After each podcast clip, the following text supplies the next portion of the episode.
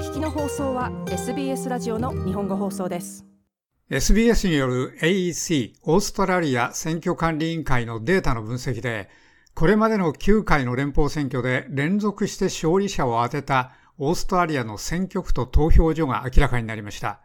これらのいわゆるベルウェザー選挙区は今年5月21日の連邦選挙でこの記録を10回連続に伸ばせるでしょうか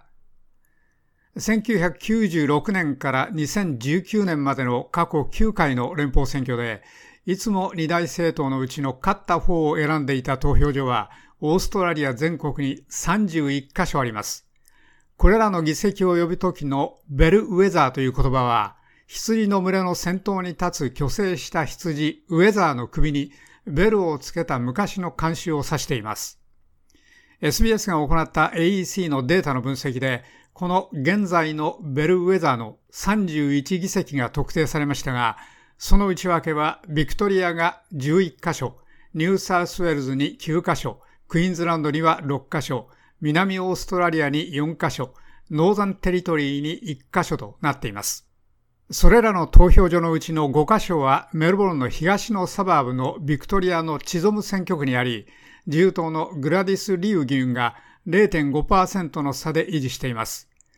彼女は2019年にこの議席を獲得しましたが、それまでは引退した労働党のアナ・バーク議員が18年間維持していました。この地域のグリーン党の市会議員、スリランカ生まれのアンジャリ・デシルバ氏は、その選挙区の投票所の履歴については知らなかったと述べました。私には大きなショックではありません。それはここの有権者の多様性を反映していると思います。それは必ずしも投票先を決めて投票に行くような有権者ではありません。大雑把に言うと、それは本当に良いことです。それは人々があらかじめ結果を想定して選挙に行くのではなく、その時に彼らにとって重要な問題や政策に従って投票しているということを意味する、あるいは意味すると思いたいです。で、シルバ氏はこのように述べました。このシティ・オブ・モナシの管轄地域では、アジアからの移民が増えており、2016年の国勢調査のデータは、住民の48.9%が海外生まれであることを示しています。その割合は、グレーターメロルンの場合は33.7%です。国勢調査のデータはまた、この地域では住民の50.1%が家で英語以外の言語を話していることを示しています。英語以外の言語で最も多く使われているのは中国語14.7%、ギリシャ語5.7%、広東語4.8%、シンハリ語2.5%、イタリア語2.1%、ヒンディー語1.7%などです。デシルバ氏は、彼女の地元コミュニティの有権者たちは、大政党が彼らに関心のある問題や政策について話せないことに欲求不満を表明したと述べました。これらの問題の一部についての説明の仕方や行動がないことについて強い欲求不満があると思います。大政党のどちらも現在リーダーシップや強い反対意見をオファーしていないことにも本当の欲求不満があると思います。そしてその欲求不満は全く本物で、多くの人々が彼らのあるべきアプローチを今少なくとも考え直しているように思われます。で、シルバ氏でした。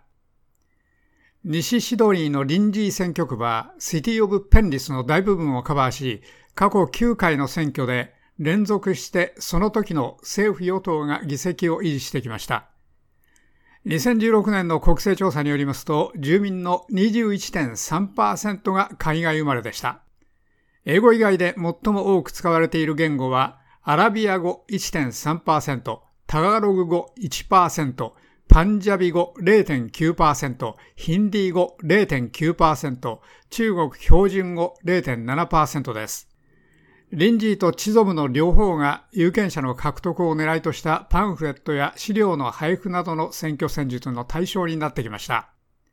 2007年の選挙では人数で投票日前の数日間に配布された労働党への投票を選挙民に訴える架空のイスラム団体からの偽のパンフレットに関して5人の男が起訴されました。2019年の選挙では、メルボルンのチゾムとクーヨンの選挙区の投票所に AEC の紫と白の公式サインと似た中国語のサインが貼られました。それらは連邦裁判所で訴訟となり、投票結果を無効にする恐れがありました。選挙のアナリストケビン・ボダム博士は、30年以上にわたってオーストラリアの連邦選挙と州の選挙、そしてタスマニアの地方選挙を研究してきました。彼は連邦選挙の結果、政府を形成する勝った政党と同じ党を選ぶ選挙区、いわゆるベルウェザー選挙区については、際立った特徴があると述べました。一部の地域が強く労働党を支持し、一部の地域が強く保守連合を支持していることに関して、時にはそれが微妙にバランスしているのがそれらの議席です。その意味でベルウェザー議席の地方議席がたくさんあります。それらは都市部と田園部のミックスで、一方が他方を圧倒するのを難しくしています。同様のカテゴリーに入るサバーブの議席もいくつかあるでしょ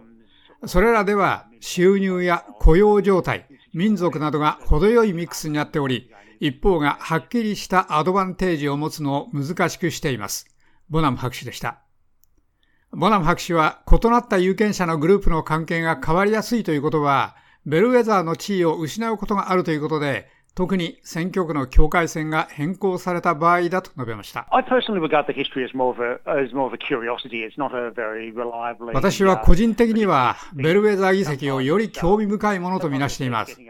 それはそれほど信頼できる予想の指標ではありません。時には政府の形成者とある議席の長期の結果が同じになるのは、何らかの基本的な理由からではなく、偶然起こり得ます。常にこれらのパターンが変わる可能性があります。我々はこれをイーデン・モナロ選挙区で見ました。それは長い間オーストラリアの最も有名なベルウェザーでしたが、もはやそうではありません。それはロバートソン選挙区にとって変わられました。モナム博士でした。シドニー工科大学の社会学のアンドリュー・ジャクボビッチ教授は、ベルウェザー議席は選挙の夜の後や長い間に分析するには面白いが、結果の予想にはそれほど役に立たないと述べました。もしあなたが預言者になりたいのなら、臨時の中身を見て、それを細かく分け、国勢調査と結びつけて、正確にどういう人々がどの方法で投票する可能性があるかをブースごとに割り出してみることができます。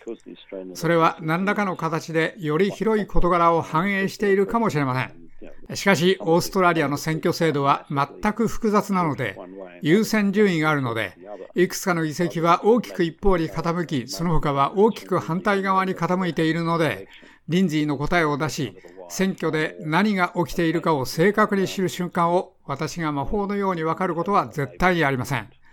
それはずっと最後まで残るでしょう。今回、リンジーは指標かもしれませんし、そうでないかもしれません。ジャクボウィッチ教授でした。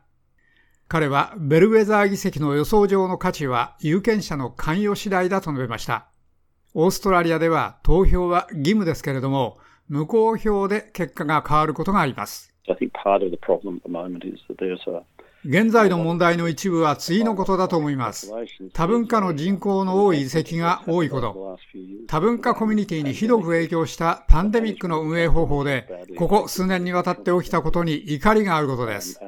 COVID による国境の閉鎖とフライトの禁止は、インド、中国、南アフリカなどの国々に影響しました。また彼らは必ずしも誰かを支持したくはありません。ですから、実際に我々は人々が実際に選択をするのではなく、かなり効率の無効票のようなことを見るかもしれません。ですから様子を見てみます。ジャクボビッチ教授はこのように述べました。以上、SBS ニュースのビワクワンのレポートを長尾久明がお伝えしました。もっとストーリーをお聞きになりたい方は iTunes や Google ポッドキャスト Spotify などでお楽しみいただけます。